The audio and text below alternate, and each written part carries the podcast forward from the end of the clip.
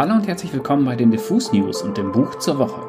Mein Name ist Daniel und ich habe heute wieder eine etwas längere Interviewfolge für euch. Heute gibt es eine Art Podcast-Crossover, denn ich spreche gleich mit Hendrik Bolz, aka Testo, den ihr natürlich von Zugezogen Maskulin und von unserem Podcast zum Dorfkrug kennt. Hendrik hat Ende letzter Woche sein erstes Buch veröffentlicht. Nullerjahre heißt es und ist erschienen beim Kiwi Verlag.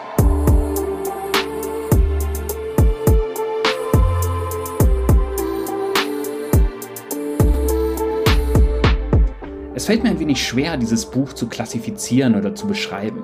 Denn es ist weder eine reine Autobiografie, noch ein Sachbuch, noch ein Roman, sondern mh, hm, irgendwas dazwischen.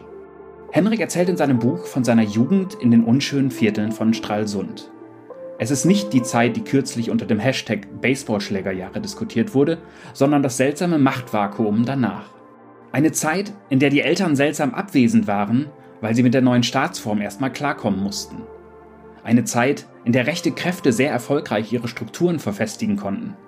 Eine Zeit, in der man die Nazis oft im eigenen Freundeskreis hatte und als pubertierender junger Mann auch vielleicht ein wenig von diesen Typen beeindruckt war, während man zu Hause erst die Onkels und dann Bushido pumpte. Henrik erzählt aus dieser Zeit auf sehr krasse und schonungslose Art und Weise.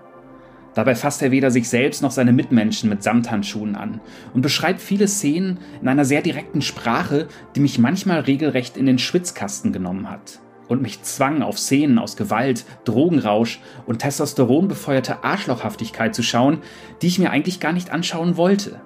Aber, und das macht Nullerjahre zu einem sehr gelungenen Buch, Henrik macht hier nicht auf dicke Hose oder verklärt diese Zeit nostalgisch halbstark, sondern nimmt sich immer wieder den Raum, die gesellschaftliche Zeit damals in den Kontext zu bringen und sein eigenes oft toxisches Verhalten zu sezieren.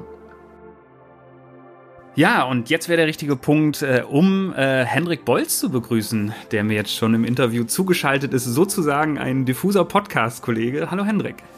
Hallo Daniel. Ich habe gleich irgendwie so bei deinen ersten Kapitel schon gedacht, also ich habe das Buch in den letzten zwei Tagen relativ äh, durchgesuchtet ähm, und das hatte mich immer so permanent äh, im Schwitzkasten, würde ich fast sagen. Also das ist halt, äh, das reißt dann ja auch wirklich so mit. Äh, was mich dann allerdings am meisten überrascht hat, also du hast sehr viele szenische Parts, die sehr gut funktionieren und auch den Slang und das, dergleichen. Das funktioniert alles, wo ich dann automatisch denke, ja, ist ja klar, das äh, kann er in seiner Musik ja auch schon extrem gut.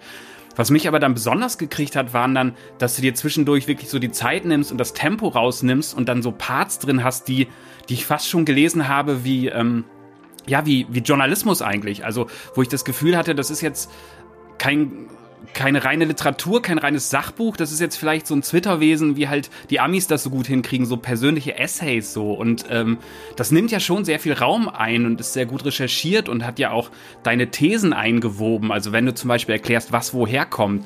Warum, ähm, ja, warum hast du dich entschieden für diese Form? Weil das, finde ich, ist für mich der Punkt, der das wirklich noch besonders macht.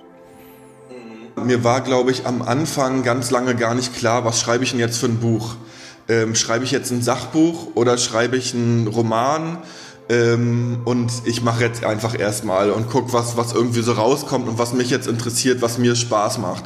Und ähm, hatte immer schon irgendwie auch so dieses, ähm, ja, dieses Bedürfnis, dass auch wenn ich da was Persönliches erzähle, dass ich aber gleichzeitig auch äh, aus der Vogelperspektive noch erzählen will, was ist denn eigentlich rundrum in dieser Zeit passiert.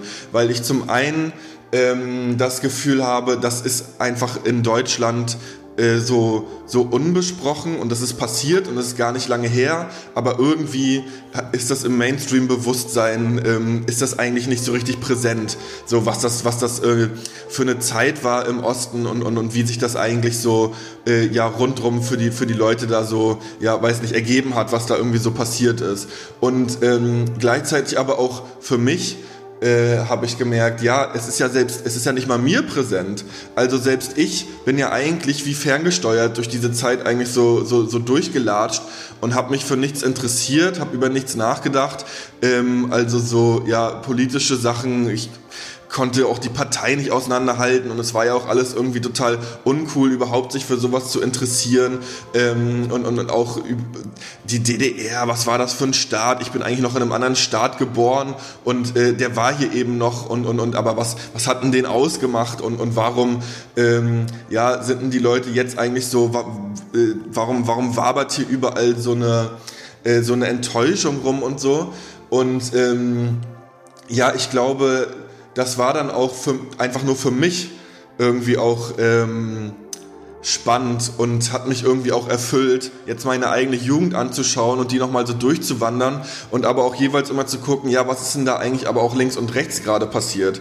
Und da auch zum ersten Mal eigentlich für mich so eine Einordnung vorzunehmen äh, und, und ähm, auch, auch so auf so Dinge zu stoßen, wie also so ganz... Ähm, ganz einschneidend zum Beispiel so dieses, äh, diese Landtagswahl in MV 2006, dass da irgendwie die NPD die stärkste Kraft in meiner Alterskohorte wurde, neben der SPD. So, das war was, da, da hä, das, das habe ich niemals so, ähm, niemals so mit, mitbekommen damals oder, oder irgendwie, dass ich mal irgendwo darüber nachgedacht hätte, weil ich ja immer dachte, ja, Neonazis, das war so ein 90er-Jahre-Thema und dann ab 2015, oder oh, waren wir aber alle überrascht, dass es jetzt im Osten irgendwie ähm, äh, wieder, wieder solche, äh, so, so, so eine Sprache und so eine Diskurse gibt.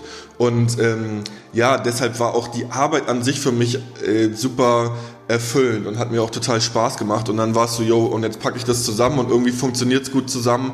Und ähm, ich habe auch das Gefühl, dass es so das bessere Buch ist, als wenn ich jetzt einfach nur so eine Drogengeschichte quasi dann geschrieben hätte.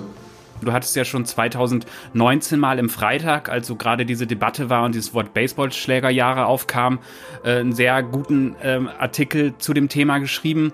Und da hattest du auch so ein paar Autoren genannt, die man sich anschauen konnte, um ein bisschen das Lebensgefühl äh, Gefühl zu greifen. Clemens Meyer ist da zum Beispiel einer.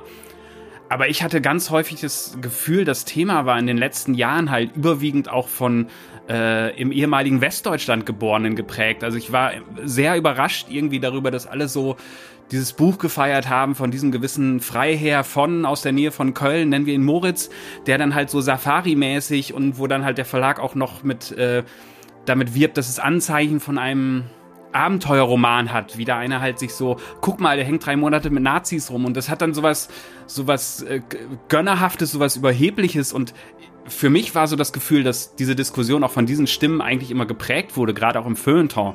Hatte das auch so ein bisschen so ein äh, so ein Charakter, dass du vielleicht auch ein bisschen gedacht hast, okay, ey Leute, haltet doch mal die Fresse, äh, jetzt erzähl ich mal, wie sich das von drinnen anfühlte? Ähm, nee, ehrlich gesagt nicht. Und ähm, ich finde auch das Buch von Moritz von Uslar äh, super, ähm, aber auch gerade weil es eigentlich so ähm, diesen Blick auch nicht äh, verklärt. Also weil man genau eigentlich jemanden beobachten kann, der ähm, aus Westdeutschland jetzt mal äh, ja da in die, in die brandenburgischen Gefilde fährt und, und genau diesen Blick, den du beschreibst, den, den, den liest man ja so raus. Und ich finde das gerade in Kombination mit dem Buch dann von Manja Pregels, die ja aus dem äh, im gleichen Ort kommt, der da beschrieben wird und da nochmal eben dann eine ganz, ganz andere Perspektive äh, beschreibt, finde ich das eigentlich super, also in diesem Zusammenspiel. Aber ähm, ja, äh, und, und, und, und super toll, dass, dass dann auch Manja Prekels noch was dazu gesagt hätte, weil wenn es nur die westdeutsche Perspektive drauf gegeben hätte, ähm, dann würde was fehlen. Und ich glaube aber, dass da, ähm, ja, das äh, dass, dass wir da jetzt auch viel weiter sind mittlerweile, dass, dass immer mehr ostdeutsche Stimmen irgendwie sich zu, zu Wort melden und auch ihre Geschichte erzählen. Und äh, ich gehe davon aus, da wird auch noch viel, viel mehr kommen. Und ähm, ich glaube, dass gerade über diesem Wendethema äh, da ganz lange so ein, so ein komischer Schleier lag und, und auch die, also die Leute nicht richtig drüber reden wollten und konnten, weil es ja auch irgendwie so ähm, ja, äh, verdrängt ist und unangenehm und man hat das erstmal gerne zu, zur Seite gepackt. Und ich glaube auch, dass Leuten, die schon früher, also äh, jetzt, wenn ich jetzt mal die 90er Jahre nehme und dann jetzt wirklich so, so Neonazi-Gewalt und, und, und, und so weiter, ähm, dass die Leute auch innerhalb des Ostens dann ein, einfach nicht gut behandelt wurden, wenn die angefangen haben, über sowas zu sprechen und dann so für verrückt erklärt wurden und gesagt wurde, ja komm, du spinnst und da gibt's doch im Westen auch und so darfst du doch den Osten nicht darstellen und äh, vielleicht bist du auch einfach nur ein bisschen empfindlich und dass da einfach so ein, ähm, so ein Gaslighting äh, im großen äh, Stil stattgefunden hat und ähm, gerade du hast ja schon das, das Stichwort gesagt, äh, diese Baseballschlägerjahre Hashtag, äh, das hat sich ja richtig angefühlt wie, oh krass, hier ist gerade irgendwie wie so ein, wie so ein ähm, Stöpsel gezogen. Und jetzt, jetzt sprudelt das so raus und man merkt so, wie viel das den Leuten hilft, wenn sie andere Leute äh, mit ähnlichen Erfahrungen ähm, darüber sprechen hören und dann selber den Mut bekommen und erstmal checken. Also haben ja auch ganz viele geschrieben, boah krass, ich dachte immer, ich wäre allein damit gewesen. Und so, dass man merkt, nee, äh, äh, im Gegenteil, das ist einfach so, das ist wirklich ein richtiges ähm, äh, Netz an, aus Erfahrungen. So. Und wenn man sich das Netz von Weitem anguckt, dann sieht man, dass die ostdeutschen Bundesländer äh, überspannt. Und ähm, ja, genau. Und bei den Nullerjahren, ähm, da, ähm, ja, das, da, da denke ich mir, das ist jetzt gerade auch noch so ein bisschen so eine Leerstelle. Also es gibt ja schon so ein paar Sachen, aber so richtig, ähm, so, so richtig greifbar ist es noch nicht und freue mich auch, wenn da auch noch viel mehr Leute auch ihre Erfahrung dazu, äh, dazu beitragen. Voll. Und das ist ja genau ein bisschen so der Punkt, also dass diese, ähm, diese Diskussion, diese wichtige Diskussion halt um die Baseballschlägerjahre und alles, was da passiert ist und die Bilder, die das geprägt hat, das so ein bisschen überdeckt. Aber ich habe in deinem Buch ganz häufig so Parts irgendwie gefunden, wo ich dachte, ach scheiße, das war da ja auch. Also zum Beispiel, als es äh, kurz um den NPD-Schulhof-Sampler geht, da ist extrem viel Basisarbeit irgendwie gemacht worden, finde ich. Ähm, wie hast du das empfunden zu der Zeit? Also es wird ja auch im Buch sehr deutlich, dass man halt diese Schwarz-Weiß-Denke, die man so gerne hätte und die man in seiner Berliner Bubble vielleicht gut aufrechterhalten kann. Ich rede nicht mit Rechten, weil ich kann ihnen ja aus dem Weg gehen und habe so meine Subkulturen, wo ich sie gar nicht erst treffe. Das war ja bei dir im Freundeskreis schon über die Jahre gesehen ganz anders. Wie hast du so diese Zeit in Erinnerung oder wie gehst du damit um, dass man dann halt Leute trifft, die halt einfach ja, den man halt einfach am liebsten für ihre politischen Ansichten ins Maul hauen will, aber so einfach ist es ja auch nicht und außerdem sind die besser trainiert. Ja, ähm, ja, ich glaube, das war für mich auch ein wichtiger Punkt irgendwie, dass, dass ähm, so, man hat die, diese, diese Baseballschlägerjahre-Diskussion und man hat die 90er, man hat die Wende, die jetzt irgendwie so, so von, von Protagonisten auch erzählt wird, was ist passiert, wie hat sich das, wie hat sich das angefühlt und ähm, dann kommt halt, komm halt ich äh, und ich ähm, werde in diese Welt eigentlich hineingeworfen. Also in, in, in, diese, in diese 90er, die so, ähm, ja, zumindest in dem, in dem Umfeld auch, wo ich, äh, wo ich eben aufgewachsen bin, äh, ja eben geprägt waren auch von diesen von diesen Phänomenen, also von äh, dass das Neonazi-Sein einfach eine, eine, eine, coole Mode war unter unter den Jugendlichen, ähm, dass es in der Sprache also irgendwann war das vielleicht mal provokant, äh, so, so äh, am Ende der DDR oder so. Aber für mich war das schon, hey, das ist ja normal, dass man so spricht. Das lernt man so direkt und so sprechen halt irgendwie alle. Für mich war ja irgendwie, äh, das beschreibe ich ja auch relativ am Anfang, dass ich irgendwann mal einen Linken getroffen habe, war so, hä, das hast du dir jetzt ausgedacht, dass es jetzt auch noch einen Linken gibt oder was? Und äh, dann, dann sieht er auch noch so aus. Ähm, und ähm, ja, und, und als kleines Kind gut, da weiß ich, weiß, weiß, also ich konnte ja nicht mal als junger Erwachsener, da habe ich ja schon gesagt, Parteien auseinanderhalten. Ja, als kleines Kind war ich halt noch, also ja, jedes kleine Kind ist ja da irgendwie blind, so oder überhaupt, was soll das überhaupt sein? Und ähm, und deshalb ähm, äh, war das so, ja, dass das da, da kommt da kommt man nicht auf den, auf den Gedanken zu sagen, hm, ja, irgendwie ähm, äh, kommt mal her, Leute, ich, also ihr habt jetzt irgendwie hier gerade so einen so einen Ausländerwitz gemacht, also das geht nicht, wir hängen jetzt irgendwie nicht mehr zusammen rum oder so, oder ja, also ja, ich krieg's jetzt noch nicht richtig so, so formuliert, aber ich glaube, es wird schon klar, so als Kind denkt man ja, das ist normal. Und dann wird man davon so mit so eingesogen. Und dann sind das auch noch die coolen Typen, auf die so alle Mädchen stehen und so. Und ähm, Ja, und, da, und das war eigentlich so was, was ich so darstellen wollte. Wie wird man denn davon so geprägt? Also selbst ich und meine so engsten Freunde, die sich nie als Neonazis gesehen haben, aber im Buch wird ja klar und es wird auch für mich in der Rückschau klar, ja, wir waren aber total davon beeinflusst und selbst als Deutschrap-Fans, da war ja auch, äh, das war ja super, äh, konnte ja super daran anknüpfen und ähm, diese, diese Werte und diese Härte und äh, du bist ein Opfer, du bist schwul und deshalb bin ich besser als du und ähm, ja und, und bis hin zur Mode und das war eigentlich so, was ich so, was ich so darstellen wollte. Ja, wie was passiert denn, wenn man in dieser Welt geboren ist und in dieser Welt kleines Kind ist und ähm, was, was, was macht das denn mit einem? Und ähm, ja, voll wie du sagst, also auch nach meinem Wegzug nach Berlin, ähm, ja, da habe ich schon gestaunt, äh, dass, dass, dass hier irgendwie links sein heißt, äh, ja, sich erstmal irgendwie hinsetzen und über Israel-Palästina stundenlang äh, diskutieren und ähm, wo ich noch dachte, hä, weiß ich nicht mal, wo das liegt. So, also ja, also nochmal, ich war auch richtig doof, also muss ich auch dazu, äh, dazu sagen.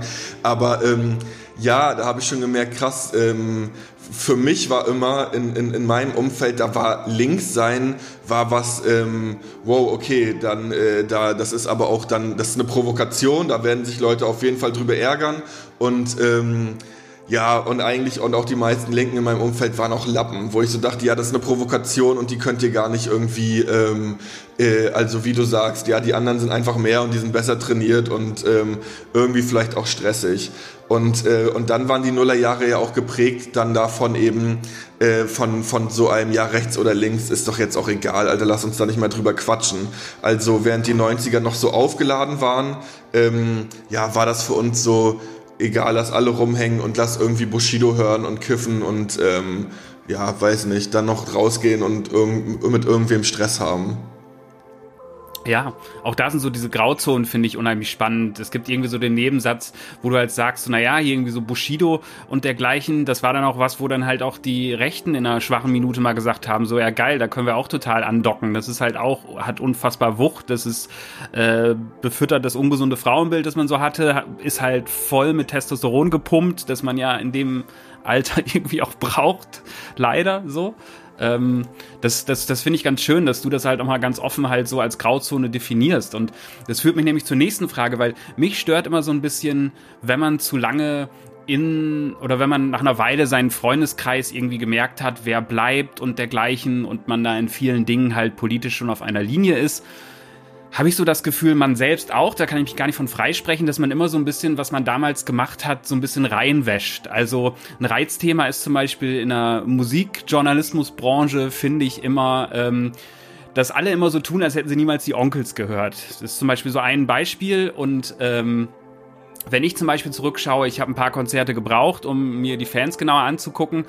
Äh, mein erstes Konzert, da haben Napalm des Nazi-Punks Fuck Off äh, gecovert. Das dritte Konzert war die Tour zum schwarzen und weißen Album der Onkels und da wurde dann im Fotograben ein vermeintlicher Nazi verdroschen, weil er den Hitlergruß gezeigt hatte und ich stand da als 18-Jähriger und dachte, boah, wow, voll links.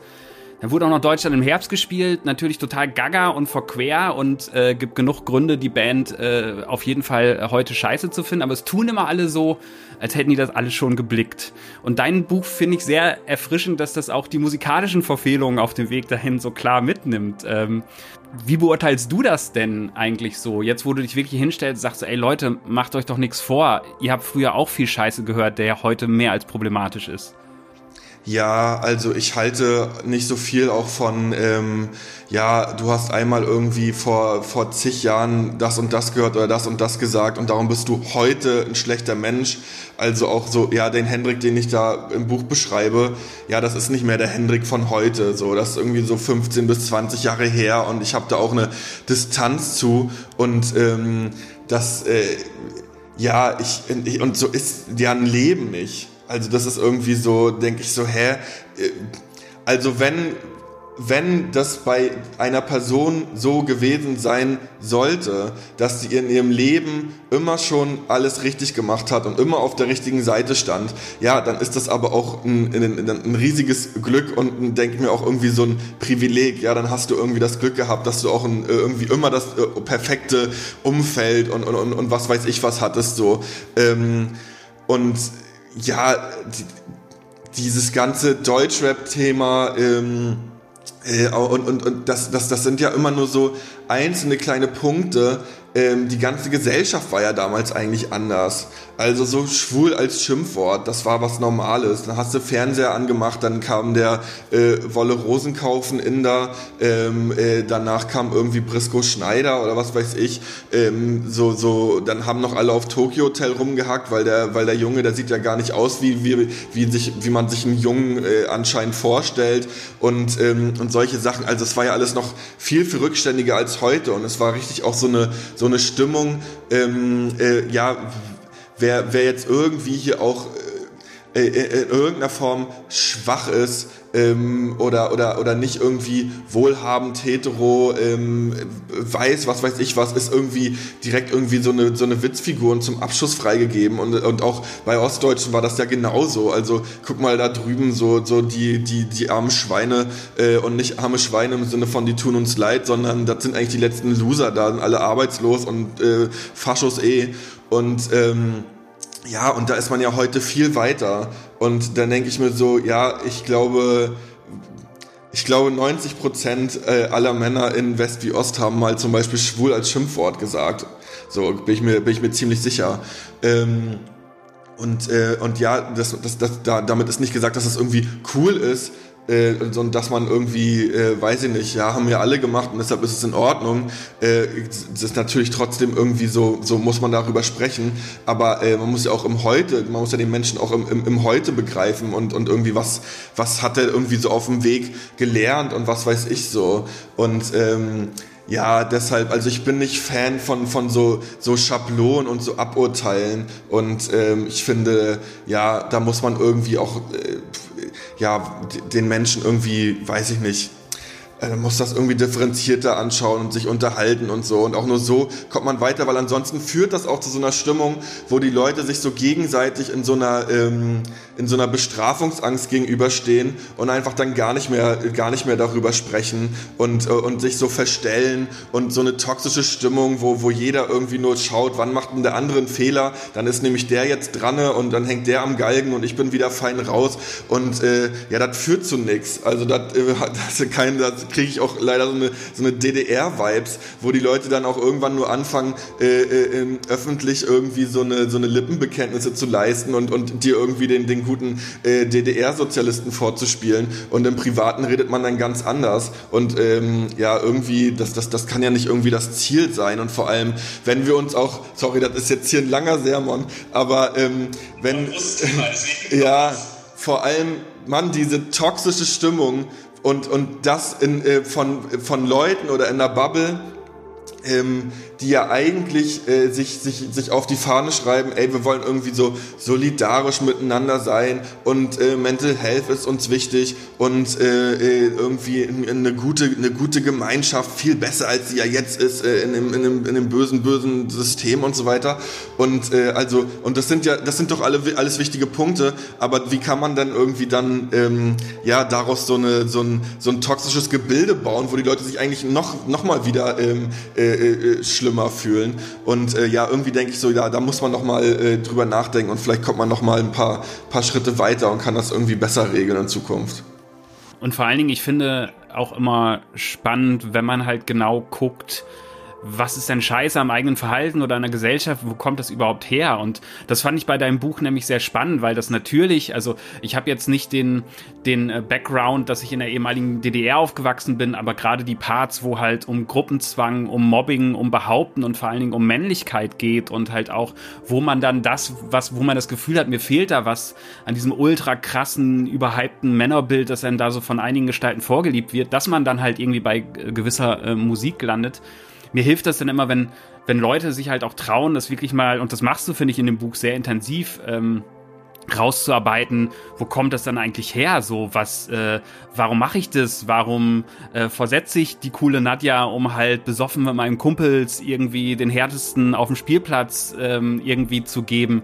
Und ähm, das finde ich sehr spannend. Also ich habe irgendwie viel mehr über Männlichkeit gelernt, indem ich irgendwie Sachen oder, oder Stimmen zugehört habe, die mir erklärt haben, was sie so beschäftigt hat. Und deswegen fand ich dein Buch an der Front auch wichtig, gerade auch für junge Kids. Ähm, wie bewertest du das denn eigentlich im Rückblick? Oder wie bist du eigentlich aus diesem, aus diesem Kram rausgekommen? Oder gab es so einen Kipppunkt, wo du gemerkt hast, so, ey, so dieses, was mir jetzt so als cooler Mann verkauft wird, ist auch eigentlich schon ungesund und auch ein bisschen wurstelig auf Dauer. So, da, äh, und die die Girls sind eh aus meiner Clique vielleicht sogar noch viel tougher und auf jeden Fall viel cooler. Also gab es da so einen Kipppunkt oder wie kamst du aus dieser Spirale raus? Ja, also erstmal, ja, freut's mich, dass du das sagst, dass man da so viel so nachvollziehen kann, weil das ist ja, ähm, das ist ja eigentlich, was ich mir wünsche mit dem Buch, äh, dass, dass man ähm, dass man vielleicht nochmal irgendwie da, da, da was mitnimmt, auch für so einen Diskurs, für so einen ähm, Männlichkeitsdiskurs und, und, und wie, wie sollen dann irgendwie ja, äh, Jungs aufwachsen oder, oder, oder, oder auch junge Männer, ähm, dass, man, dass man auch da nochmal so weiß nicht, so Anhaltspunkte hat und auch sich mal so drüber unterhält und auch genau, dass Leute auch nochmal selber reflektieren, ja, wie war es denn eigentlich bei mir?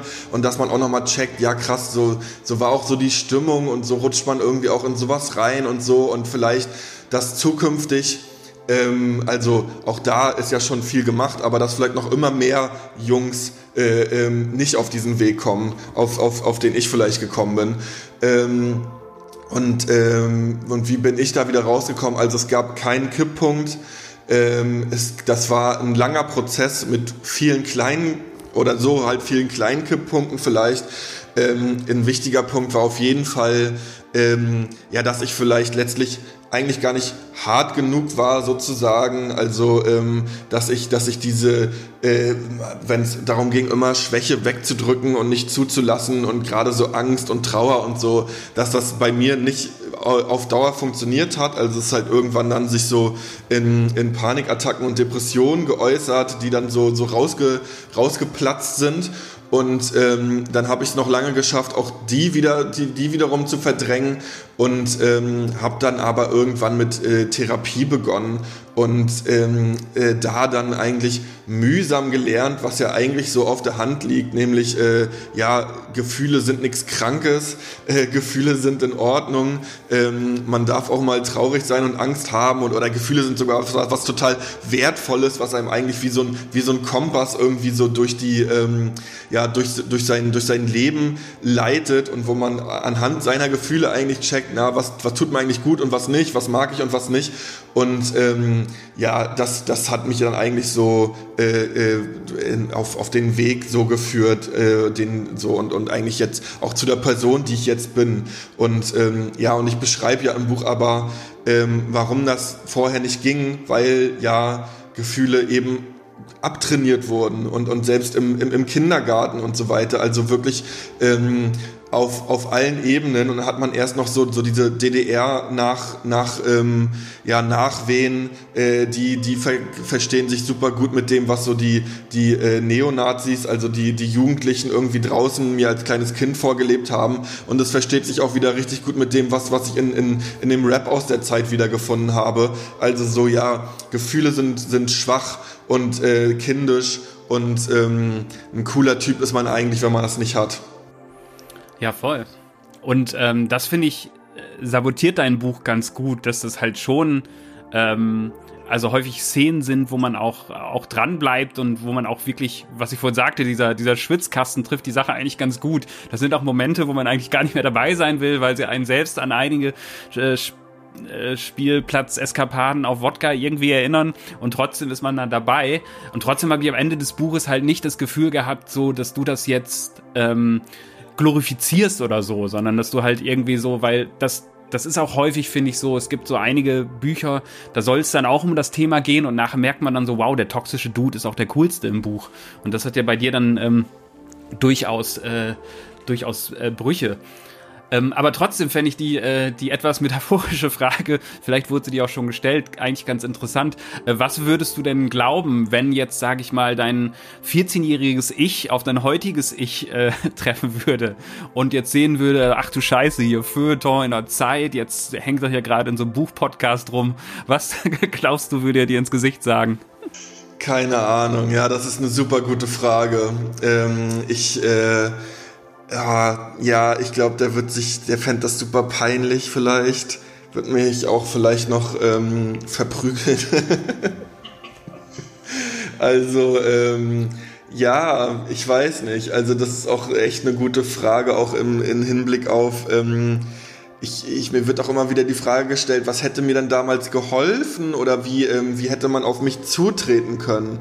Und ich denke mir, ja, das ist wirklich, ähm, also Respekt an alle Sozialarbeiter und, und, und, und Leute, die da irgendwie, die, die, die solche Arbeiten machen. Ich glaube, das ist einfach super schwierig. Also, weil ich, ähm, äh, ich, ich hätte, glaube ich, sämtliche äh, Hände, die mir gereicht werden, hätte ich einfach weggeschlagen auch. Und ähm, wenn dann da so ein Typ kommt, genau, und sagt, yo, ich bin du in, in 20 Jahren und übrigens, ähm, du, ich habe dann, du hast dann ein Buch geschrieben äh, darüber und ähm, ja, bist jetzt Musiker und so, ja, ich glaube, das fände ich noch cool, aber ja, du bist, du wirst ganz anders drauf sein. Ähm, ja, ist eine super gute Frage ich, ich kann, äh, ähm, weil, weil insgeheim war ich ja auch damals, ich, das, das ist ja auch vielleicht mein großes Glück, was ich äh, hatte. Ähm, insgeheim hatte ich ja immer diesen Kern auch, dass ich irgendwie, ja, weiß nicht, gern gelesen habe und irgendwie mich ja doch nochmal auch für andere Sachen interessiert habe und so.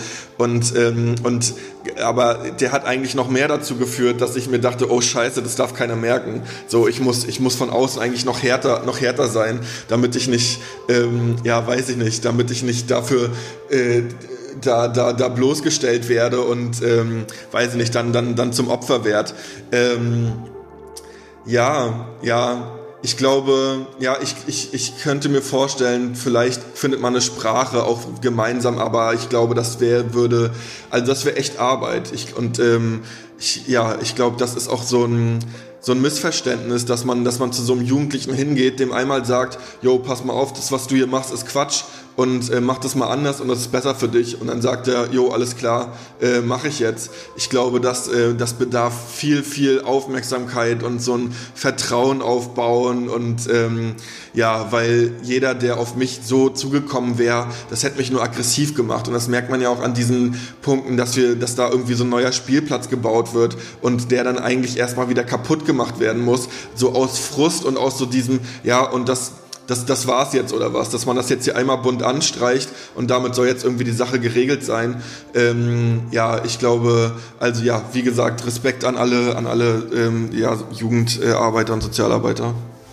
Ja, voll. Also, und das wird ja in dem Buch auch deutlich so, am Anfang so dieser Irrglaube oder dieser Umgang anfangs mit der rechten Jugend dort. Das ist alles sehr verständnisvoll und dann guckte halt irgendwie Frau Merkel vorbei und so weiter und so fort. Und man hat eigentlich schon an den versammelten äh, Insignien und T-Shirts eigentlich gemerkt, was das für eine Runde ist und dass das ein bisschen äh, problematisch ist, wenn man da jetzt so zu äh, äh friedlich drauf geht. Ähm, aber du hast gerade schon ein gutes Stichwort gesagt, so Bücher, die du gelesen hast und dergleichen. Ähm, das habe ich mich nämlich gefragt. Ich finde es immer spannend, wenn ähm, jemand, den ich vorher vor allem als Musiker kennengelernt habe und als Songschreiber und als Songtexter ähm, in einem literarischen Kontext äh, plötzlich auftaucht. Und äh, da gibt's sehr viele gute Beispiele. Es gibt auch ein paar äh, wirklich nicht so gute Beispiele aber ich, mir fällt auf, ich gucke dann immer ganz genau, dass ich dann immer so das Gefühl habe, ah, okay, kann ich jetzt irgendwie Verbindungen erkennen? Und ähm, ich finde es sehr spannend, dass halt irgendwie dein Buch auch sehr rhythmisch, rhythmisch ist und halt auch irgendwie so ein, so ein, so ein Drive hat, äh, den ich auch äh, an eurer Musik oder an deiner Musik so schätze. Aber sowas auf Langstrecke und vor allen Dingen so ein Thema, das auch persönlich so nah ist, mit der richtigen Sprache zu versehen, finde ich äh, ein krasser Move, wo man erstmal hinkommen muss. Und deswegen habe ich mich gefragt, ähm, hast du vorher schon irgendwie viel geschrieben oder hast du immer schon geguckt in Büchern, wie macht man was oder wie kam das zustande? Oder hast du einen Ghostwriter? Nee, das, das glaube ich auf keinen Fall. Aber wie kommt es zustande? Weil das äh, finde ich an dem Buch halt auch krass, dass die Sprache mich sofort äh, gekriegt hat. Und gerade bei Subkulturthemen ist das ein schmaler Grad, diesen Punkt zu treffen. Nee, also ich habe jetzt nicht vorher irgendwie da groß weiß ich nicht, mich schon vorher mit beschäftigt. Ich habe als Kind super viel gelesen. Ähm, dann genau in meiner Jugend war das uncool und dann ähm, habe ich es auch nicht mehr gemacht. äh, und habe ganz lange mich auch richtig verweigert und lesen und boah, anstrengend und, und wer macht denn sowas noch und äh, wozu gibt's denn irgendwie, keine Ahnung, ey, wozu, wozu später auch, also wozu gibt's denn Filme, äh, da kann ich doch auch den Film zum Buch schauen, das ist doch irgendwie viel, viel angenehmer. Ähm, und ähm, erst vor kurzem eigentlich wieder, also vor kurzem ist jetzt auch nicht mehr, aber vor paar Jahren dann wieder angefangen zu lesen und, und auch Freude am, am, am, Leben, äh, am Lesen zu empfinden. Ähm, und äh, Schreiben selber, ja, als Kind hat mir das schon so Spaß gemacht, so Aufsätze zu schreiben und so. Ähm, aber ähm, ja, jetzt nicht irgendwie ja, dass ich jetzt äh, oft irgendwie lange Texte geschrieben hätte, aber irgendwie hat, wusste ich schon immer, ja, das, das liegt mir. Und ähm, irgendwann, so jetzt bin ich erstmal Rapper, aber irgendwann vielleicht äh, werde ich es mal machen. Und ähm, ja, also das ist einfach, das ist einfach mein Glück, dass das irgendwie jetzt so so so gut funktioniert hat. Und ich glaube auch glaube ich auch durch die Zeit als Rapper genau hast du ja schon gesagt irgendwie auch so ein Gefühl für so äh, Rhythmus und für so einen eigenen Stil, für Sprachbilder und, und Spannungsbögen und sowas hatte. Und ähm, ja, beim Schreiben einfach gemerkt habe, ach ja, krass, ich, ähm, ich kann das. So, das, äh, das liegt mir. Ich habe auch dieses, auch voll wichtig, ähm, als, als Mensch, der irgendwie kreativ arbeitet, so dieses, ich habe ein Gefühl dafür. Ich habe ein Gefühl dafür, wann mir ein Satz gefällt und, und oder, oder wann ich noch ran muss. Und ähm, ja, und das war dann einfach so, äh, ist, ist, ist dann, hat sich so aus, aus mir heraus ergossen und ähm, ja, musste da nicht, hab nicht, hab, ich habe jetzt nicht vorher noch einen Kurs gemacht oder so. Also das finde ich irgendwie ganz schön, dass man merkt, da gibt es ja auch durchaus Verbindungen und gerade so, dass man das Gefühl hat, da sind jetzt einige Sätze so, dass ich die jetzt fast körperlich spüre. Das ist ja auch was, also ich meine, du schreibst sonst Texte, die halt auf der Bühne knallen müssen. Also da kommt irgendwie viel zusammen so. Und dann allerdings halt, dass halt auch die leisen Parts funktionieren, das finde ich, ähm, finde ich sehr treffend. Ähm, was ich auch noch ganz spannend finde, gerade bei diesem Thema, ähm, du hast ja nun auch äh, in unserem Magazin diesen im Vergleich zu meinem exorbitant äh, größeren Podcast.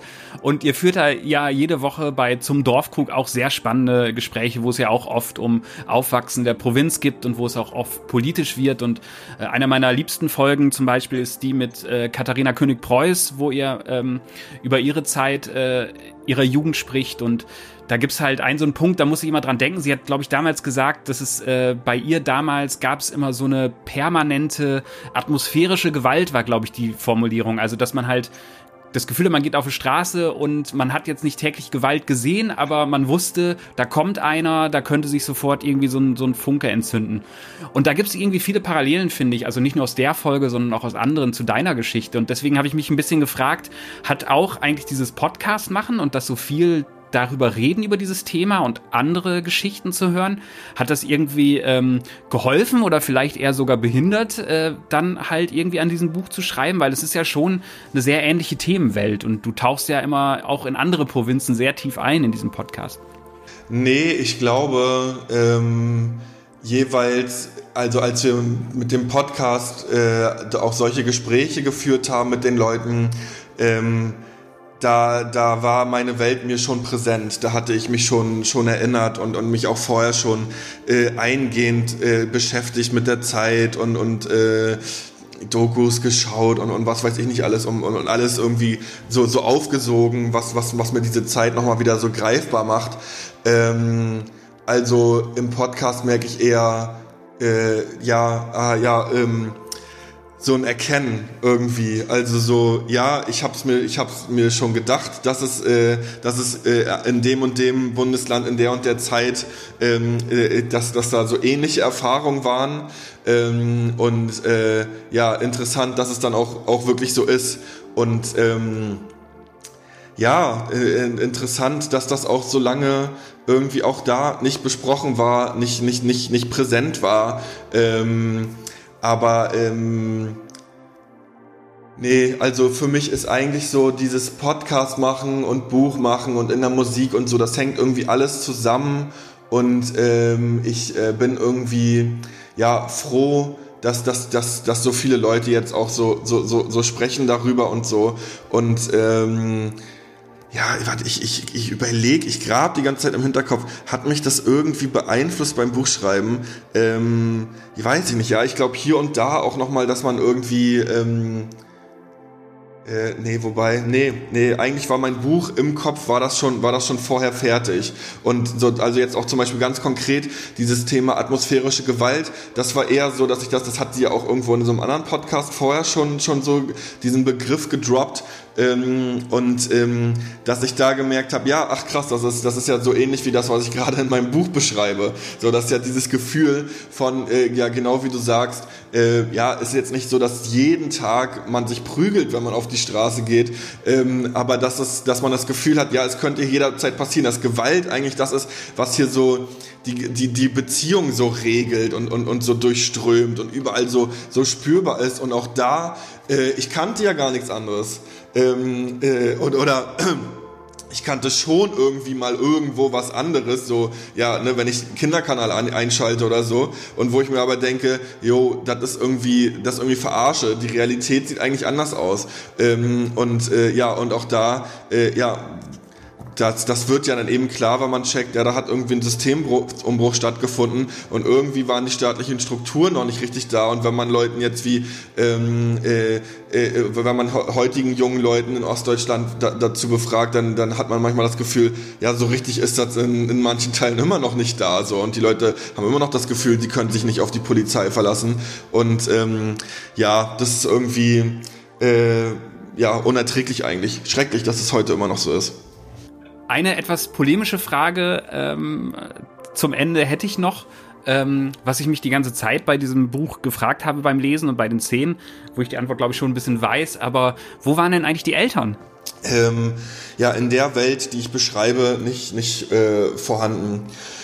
Ähm, also die waren äh, damit beschäftigt, sich im neuen System zurechtzufinden. Ich, ich beschreibe ja auch ähm, die Arbeitslosenzahlen und diesen, diesen muss man sich ja auch vorstellen, diesen Druck, den dann, man dann hat, also ähm, eben noch äh, in, in so ein, ja, äh, in so einer sozialistischen äh, in so einem sozialistischen System, was alles irgendwie so regelt und wo man sich jetzt eingerichtet hat, ähm, dann, dann, dann bricht das irgendwie weg und man gehört jetzt anscheinend irgendwie zum Westen. Na gut, wird ja vielleicht richtig geil, wenn wir dann auch dieses Leben dann aus dem Westen bekommen oder zumindest das, was wir, ähm, ja, was wir für das Leben aus dem Westen halten.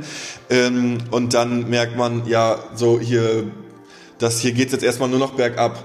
So, also alle Firmen machen, machen dicht oder die meisten und die, die nicht dicht machen, da werden die Leute rausgeschmissen. Ähm, die dann die Leute ziehen massenhaft weg. Die, äh, es kommen keine Kinder mehr nach. Die Kindergärten machen zu und so weiter. Und ähm, ja, und, und äh, was haben wir über den Kapitalismus gelernt in der Schule? Das ist sowieso das, das Schlimmste und das Schrecklichste und da ist ja jeder gegen jeden und, ähm, und äh, da muss man jetzt mit El da muss man jetzt die Ellbogen ausfahren und dann auch so brechen auch so diese äh, diese, dieses Kollektiv bricht so auseinander und in so eine Vereinzelung hinein und man ist jetzt so, alles klar und jetzt muss ich hier aber Gas geben, weil es gibt nur noch super wenig äh, Arbeitsplätze für super viele Menschen und jetzt darf man hier nicht, äh, nicht, nicht untergehen.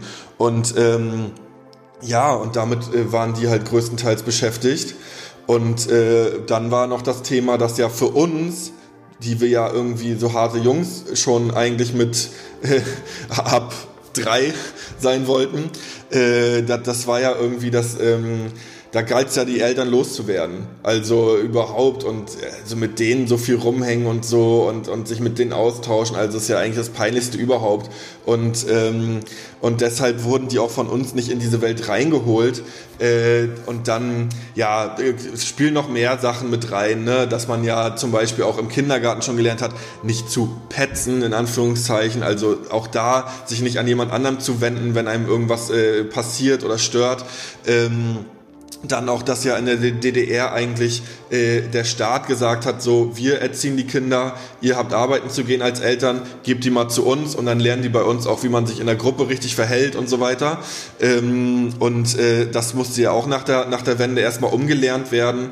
Und ähm, ja, so ganz viele Sachen und deshalb ähm, ja, tauchen Eltern äh, nicht auf und ähm, jo, ich hatte auch keinen Bock, irgendwie meine Eltern äh, auch, in der Öffentlichkeit mit, mit auf die Bühne zu holen. So, das irgendwie, ähm, ja, weiß nicht, hab, ist nicht so mein Ding.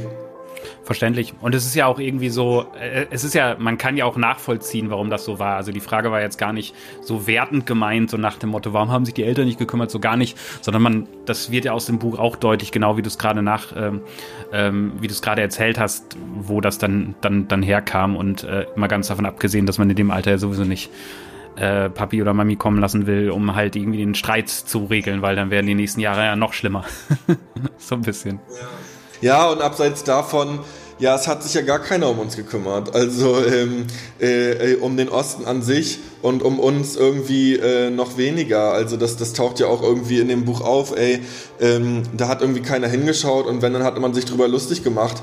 Und ähm, ja, und, und jetzt sind irgendwie so Leute geschockt und, und, und lesen das Buch und sagen so, wow, krass, äh, was, was ging da ab? Ja, das ging vor kurzem, äh, das ist, äh, das ist in Deutschland passiert so und, äh, und, und teilweise äh, gibt es auch noch heute solche Milieus in Ost wie in West. Und ähm, ja, man, man, man, man macht sich das immer so, stand, so, so, so, so schön in seiner, in seiner Bubble. Ähm, aber äh, ja, eigentlich wäre es doch wichtig, gerade auch da hinzuschauen und irgendwie ähm, ja, sich zu überlegen, ey, was kann, was kann man da machen? Und, und man kann ja nicht diese jungen Menschen irgendwie, äh, das, die, wenn man sich da die sich selber überlässt, dann ist ja auch für, für viele irgendwie auch so ein, so ein Lebensweg vielleicht auch schon vorprogrammiert. Und das war ja auch immer eine große Stärke auch von, von Rap. Also Rap ist ja nicht nur das ähm, so ein Medium, was, was irgendwie, keine Ahnung, blöde Werte irgendwie ver verbreitet, so, sondern äh, ähm, gerade so in meiner Zeit äh, damals das war ja, das war ja eigentlich super, dass dann Sido mit meinem Blog kam und so weiter und dann eben äh, da auch ja noch so sich gegen solche Widerstände durchsetzen musste, wo ja auch die Leute gesagt haben, ach komm und sowas gibt's doch nicht und hier die die Rapper, die denken sich das aus, weil die hart sein wollen und so. Und ähm, dass man da auch dadurch weitergekommen ist, dass Leute gesagt haben, nee, komm mal hier, äh, guck mal hier, ähm, so so so so ist hier irgendwie meine meine Lebenswelt und die taucht irgendwie aber bei euch irgendwie nicht auf und ähm, ja, das gibt, das ist aber hier, das ist hier in Deutschland und ähm, ja, lasst uns da mal irgendwie gemeinsam da hinschauen und das mal mit in den, in, in den Diskurs holen, so. Voll. Und auch diesen Platz einnehmen. Also das war ja auch das Aufregende, dass sowas dann auf einmal in den Charts ist und dann halt irgendwie der Spießbürger dann konfrontiert wurde mit, äh, mit, mit Leuten, die halt dann nochmal ganz andere Geschichten mitgebracht haben. Definitiv. Das hatte ich mir bei dem Buch auch aufgeschrieben. Ich habe den Namen jetzt leider schon wieder vergessen, aber ich habe das Video noch vor Augen. Es wird einmal ganz kurz dieser äh, Gangster-Rapper genannt. Das war, glaube ich, auch, ich weiß gar nicht, ob das sogar auch, äh, ein, ob der auch bei Agro Berlin war, aber dieser Rapper, der dann äh, so quasi DDR-Gangster-Rap machen wollte. Und da kann ich mich noch erinnern, im Video waren, glaube ich, so äh, getunte Travis und äh, aufgepuppt. Wie hieß der noch? Weil, äh, also ja, DDR-Gangster-Rap weiß ich jetzt nicht, aber ähm, ja, Jorilla äh, hieß der. Und ähm, äh, der Osten rollt das Video. Und ähm, ja, auch interessant, dass, dass das damals immer so ein, so ein Stigma eigentlich hatte, Ostdeutsch sein, Ossi sein. Und dass der so einer der ersten war, der das so nach, nach vorne gestellt hat. Und ähm, ja, und auch da noch, dass sich noch gar nicht richtig so... Ähm, äh, weiß ich nicht, äh, hat, hatte ich das Gefühl, dass hat ähm, auch, auch dagegen Widerstände kämpfen musste und dass das jetzt auch, auch in so einer Deutschrap-Blase jetzt nicht unbedingt so viele Leute so cool fanden. Und ähm, wenn ich mir aber heute dieses Video anschaue und auch äh, die Texte aus der Zeit auch von ostdeutschen Rappern, dann denke ich mir, alles, was ich in diesem Buch jetzt beschreibe, das, das, das taucht da eigentlich schon auf und die haben das eigentlich in Echtzeit schon berichtet. Und auch da wieder dieser Punkt, ja, das hat aber keinen gejuckt. Das war dann so, ja, guck mal da, da, die, die, die, die, die Trottel da irgendwie und, ähm, und fertig, Haken dran und, und wieder zu das Thema. Und, ähm, und dann, ja, traurigerweise hat sich das ja erst dann eben ab 2015 geändert und selbst ja bei mir, also auch ich musste ja erstmal irgendwie ähm, dann durch die sogenannte Flüchtlingskrise und, und durch, den, durch den Aufstieg der neuen Rechten im Osten äh, erstmal wieder dazu gebracht werden zu sagen, ach so, Moment mal, ähm, ja, das, das, das schaue ich mir nochmal an, ähm, was ist denn da eigentlich los und was war denn bei mir eigentlich los? Und ähm, Ja, ich, ich, aber ich, ähm, ich habe die große Hoffnung, dass man heute da weiter ist, viel weiter, auch ähm, jetzt nicht nur zwischen Ost und West, sondern auch was so andere äh, Befindlichkeiten irgendwie äh, angeht oder oder ähm, ja oder, oder oder auch Verschiedenheiten im, im Aufwachsen oder im, ähm, in der Person und dass man da nicht mehr so sich so gegenübersteht und dann irgendwie ja weiß nicht sich so abwertet, sondern dass man ähm, ja äh, in, äh, in, in Gesprächen und im Austausch irgendwie, dass das, dass man da irgendwie weiter ist und noch eigentlich auch noch viel weiter kommen muss und soll. Und ähm, ich glaube, wir sind da auf dem, haben ein paar Schritte schon in eine gute Richtung gemacht. Ja, finde ich auch. Und vor allen Dingen so, dass man diese Wahrnehmung so ein bisschen ändert. Also bei, bei Musik oder auch bei Büchern oder auch bei Filmen ist es ja auch so, ich finde es immer so ein bisschen bekloppt. Als Teenager habe ich immer Andockpunkte gesucht, wo ich mich so direkt reindenken konnte und dachte, wow, geil, der oder die, meistens war es ein der, ist wie ich oder so wie ich sein will. Und gerade jetzt finde ich es eigentlich immer viel spannender, dass man halt durch Bücher, durch Filme, durch Serien, durch Dokus, durch Musik halt auch ganz viel einfach die Möglichkeit hat, äh, in ganz andere Leben und Situationen reinzugucken und diese Stimmen zu hören und das dann halt eigentlich viel spannender ist, weil man halt nicht dieses typische Haken ab, ach so, ja, habe ich auch erlebt, habe ich auch erlebt, habe ich auch erlebt, sondern so krass, äh, ich fühlte mich ja schon gemobbt und scheiße, wie muss das gewesen sein, wenn du zum Beispiel irgendwie so und so gewesen wärst zu der Zeit. Und das habe ich gerade auch. Ich hoffe, das ist nicht nur Bubble-Wahrnehmung, dass sich da was ändert. Aber äh, gucken wir mal. Ähm, ja, also auch jetzt so Thema Nullerjahre. Naja, ist ja natürlich super interessant. Ähm, Im Buch taucht ja zum Beispiel eine, eine, vietnamesische Person auf. Ja, wie war das denn so für den oder für, für Menschen mit so vergleichbarer Geschichte? Wie war das denn für einen schwarzen Menschen in der Zeit, für einen offen Schwulen, äh, Homosexuellen? Ähm, also ja, ich glaube, da ist auch noch viel, viel, viel Gesprächsbedarf. Und ähm, ja, ich hoffe, dass da, dass da noch viel, viel sich tut in, in nächster Zeit. Ja, und vor allen Dingen, dass man halt auch irgendwie selbstkritisch guckt, weil das macht dein Buch so stark, dass du halt nicht äh, von jetzt halt über allem stehst, sondern halt auch diese ganzen ähm, Verfehlungen, die man dann ja so macht, äh, dann auch aufschreibst und gleich auch vor dem Buch voranstellst, dass da sehr verletzende Dinge drinstehen, weil man sehr verletzende Dinge gesagt hat. So. Und das äh, finde ich, ähm, finde ich auf jeden Fall äh, krass und, und wirkt dadurch auch, weil es halt ehrlicher ist und weil vor allen Dingen, was mich immer das, deswegen gefällt mir auch der Titel. Nullerjahre ist jetzt schon so ein Begriff, genauso wie die 90er, die 80er. Das ist halt so ein Marketing-Tool für Nostalgie und für Leute, die halt irgendwie nur die geilen Sachen, die geile Musik aus ihrer Jugend, so geil war es nie wieder. Und das ist ja ein wahnsinnig erfolgreiches Geschäftsmodell, also auch in der Literatur oder in der Serien und so. Und äh, deswegen finde ich es finde ich es cool, dass du halt so dieses Wort benutzt, das ja auch sehr mehrdeutig ist und dann halt aber nicht äh, den Leuten Nostalgie ums Ohr haust.